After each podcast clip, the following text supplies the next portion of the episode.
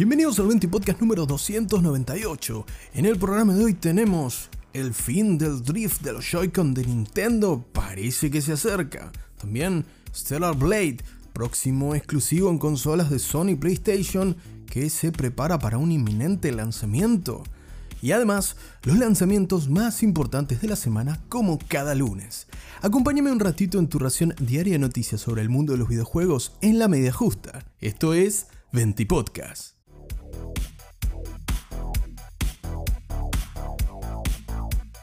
Comenzamos el 20 Podcast de hoy hablando sobre una nueva IP que arribará a PlayStation 5 y que buscará convertirse en un clásico instantáneo, ¿por qué no? Estoy hablando del juego de acción Stellar Blade del estudio Shift Up, que fue anunciado en noviembre del 2022 y del que vimos pocas más noticias, además de que continuaba su desarrollo en exclusiva para la consola actual de Sony. En medio de rumores sobre un posible State of Play, surgen nuevos detalles sobre el juego en el portal oficial de Sony PlayStation, en el cual se detallan algunas de las características del juego como para ponernos a tono con esta nueva aventura.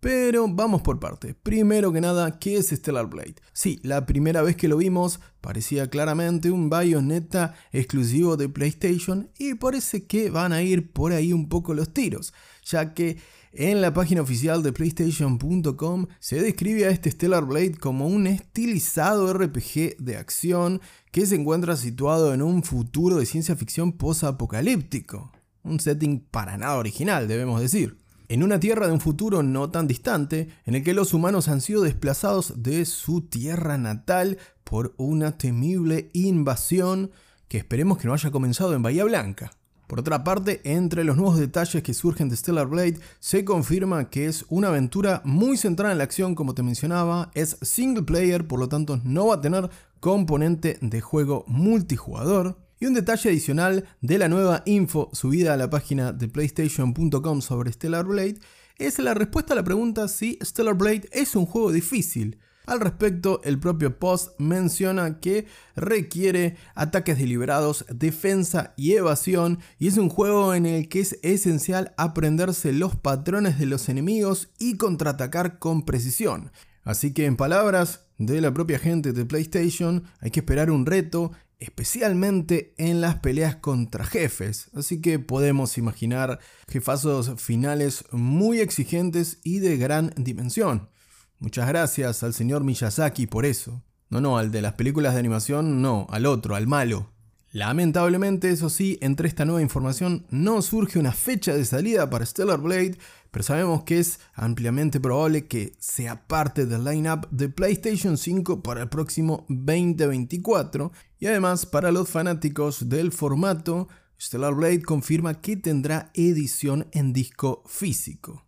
Si bien esto es más que nada un tentempié al respecto de este juego que ya vimos en su revelación de noviembre pasado, esto recalienta un poquitito los rumores de las últimas horas sobre un posible status play para lo que resta de septiembre con el lineup actual de PlayStation, con ese Spider-Man 2 de Insomnia Games que está al caer el próximo 20 de octubre, y lo que restará para la campaña navideña y, por qué no, el primer trimestre de 2024, en el que esperemos que PlayStation nos devuelva algunas IP y refuerce su catálogo que si bien no está falto de estrenos, bueno, si esos rumoreados The Last of Us eh, multijugador, Factions y Ghost of Tsushima 2 estaría bien que estén por caer o por lo menos tener una ventana de lanzamiento o aunque sea ver si realmente son reales o todo es puro humo. Lo cierto es que hay muchas propuestas actuales para todavía disfrutar de PlayStation 5, pero al igual que mencioné en el 20 podcast que es importante que Xbox refuerce su catálogo, me parece que PlayStation viene con una pachorra interesante. Es verdad que le cayó ese Baldur's Gate 3 de forma exclusiva en consolas de forma totalmente momentánea por una imposibilidad técnica de sacarlo el mismo día de su lanzamiento en consolas Xbox. Pero sin ponernos ansiosos, creo que va siendo hora que Sony clarifique cuáles son sus planes para el próximo año y cuáles son esos AAA que debemos esperar que nos justifiquen un poquitito la inversión de la consola.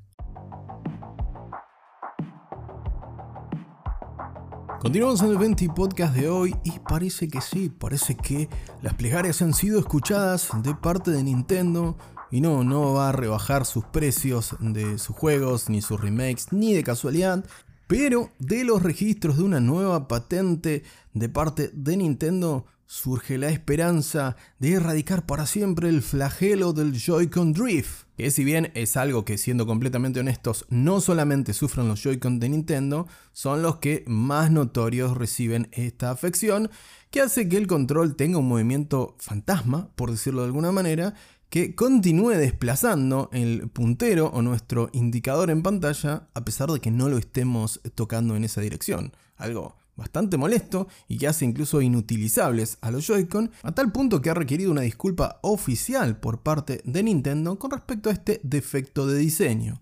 No obstante, parece que la gran N ha aprendido de los errores eso sí, si no llaman a la próxima Nintendo Switch como Nintendo Switch U, vamos a ver qué ocurre. Pero en lo que refiere al drift, podría ser este el principio del fin para este molesto diseño de los controles de la Switch, ya que en una patente en el Servicio Oficial de Patentes de los Estados Unidos, publicada hace escasos días atrás, la gran N ha registrado una solución en la cual incluirá aparentemente, veremos en qué edición de la Nintendo Switch o si será para la próxima consola, un Joy-Con con una solución tecnológica que incluye un fluido magnetoriológico. Sí, por fin lo pude decir de una sola vez y esta es la toma que queda, por supuesto, en este 20 podcast. La característica en particular de esta tecnología marciana, bueno, no sé si tanto, pero que parece que Nintendo pondrá en uso en sus próximas ediciones de Joy-Cons, veremos si para la actual generación de consolas o en la siguiente, es un fluido que cambia su viscosidad según sea alterado por un campo magnético. De esta manera, el fluido se convierte eventualmente en una resistencia según se desplace el elemento en cuestión. En criollo, esto elimina el drift de los Joy-Cons, básicamente porque genera una resistencia en un punto determinado de la acción que busquemos con los controles de nuestros Joy-Con. No obstante, y si bien esto fue presentado en la Oficina de Patentes de los Estados Unidos, no hay ninguna definición oficial, eh, comercialmente hablando, por parte de Nintendo, sobre cómo esta solución será empleada. Como te mencionaba, no sabemos si se trata de una mejora tecnológica para una nueva partida de los Joy-Cons compatibles con la Nintendo Switch actual o si será una feature exclusiva de los Joy-Cons de la próxima Nintendo Switch. Teniendo en cuenta lo avara que es Nintendo, es muy probable que esto sea una nueva característica para la Nintendo Switch que nos van a vender a partir del año que viene, seguramente. Y hay que ver si esta tecnología con este fluido que responde y ofrece resistencia,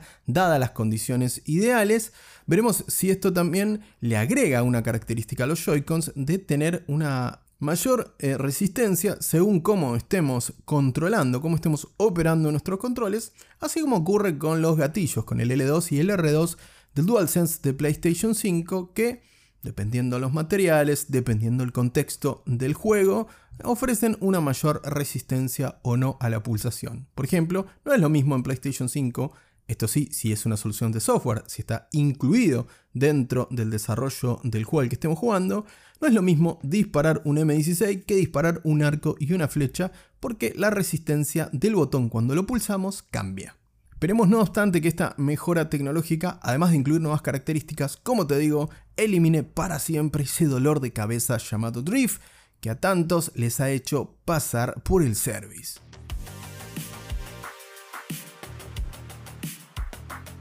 Antes de finalizar este 20 podcast, vamos como cada lunes con los lanzamientos más importantes de la semana que comienzan con el juego de acción RPG y simulador de citas, a la vez, sí, tal como escuchaste,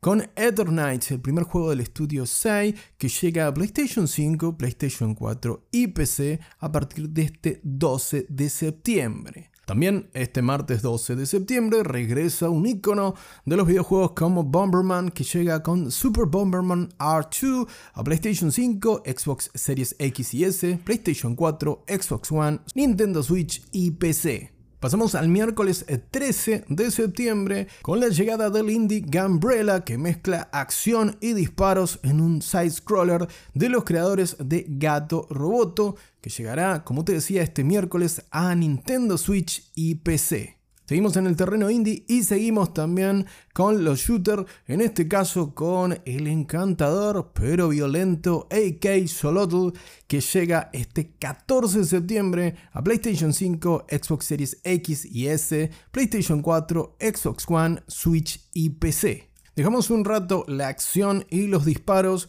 y nos vamos con el multijugador de terror de Seed 2 que llega a través de Steam este 14 de septiembre y luego se estrenará a lo largo de lo que resta del año en PlayStation 5 y Xbox Series X y S. Otro que llega el jueves 14 de septiembre es Dune Spice Wars, el juego de estrategia de la franquicia Dune, que fue estrenado en Early Access desde el pasado mes de abril, pero llega finalmente su versión definitiva, su versión 1.0, a partir de este jueves exclusivamente en PC. Dejamos un momento las plataformas de consola y PC y nos vamos a los móviles con Monster Hunter Now, que llega también este jueves, el juego de acción y RPG de la mano de Niantic, que se estrenará por supuesto en iOS y Android. Otro que pega un salto, pero en este caso de vuelta a las consolas, es Solar Ash, el juego de Heart Machine y Annapurna Interactive, un juego de acción y plataformas que fue estrenado en 2021 en PlayStation 5, PlayStation 4 y PC y que a partir de este jueves 14 de septiembre estará disponible en Xbox Series X y S y también en Xbox One y también, por supuesto, es lanzamiento en el Game Pass de Microsoft. Otro que también completa la grilla de este ocupado jueves 14 de septiembre es el juego nacional Thunder Raid del estudio Purple Tree que llega a PlayStation 5, Xbox Series X y S, PlayStation 4, Xbox One, Nintendo Switch y PC, prácticamente todas las plataformas, cuando se estrena este juego de, de pelea, de boxeo, que es claramente un homenaje a Punch Out y como te decía es de la industria nacional lo pude probar en los últimos días y es realmente un gran homenaje a Punch Out, pero además creo que puede brillar con su propia personalidad. Finalizando la semana, en viernes 15 de septiembre llegan Baden Kairos 1 y 2 en su versión HD Remaster exclusivamente a Nintendo Switch. Estos RPG que vienen con versión HD son mandatorios, pozos de horas para nuestra Nintendo Switch a partir del próximo viernes 15 de septiembre.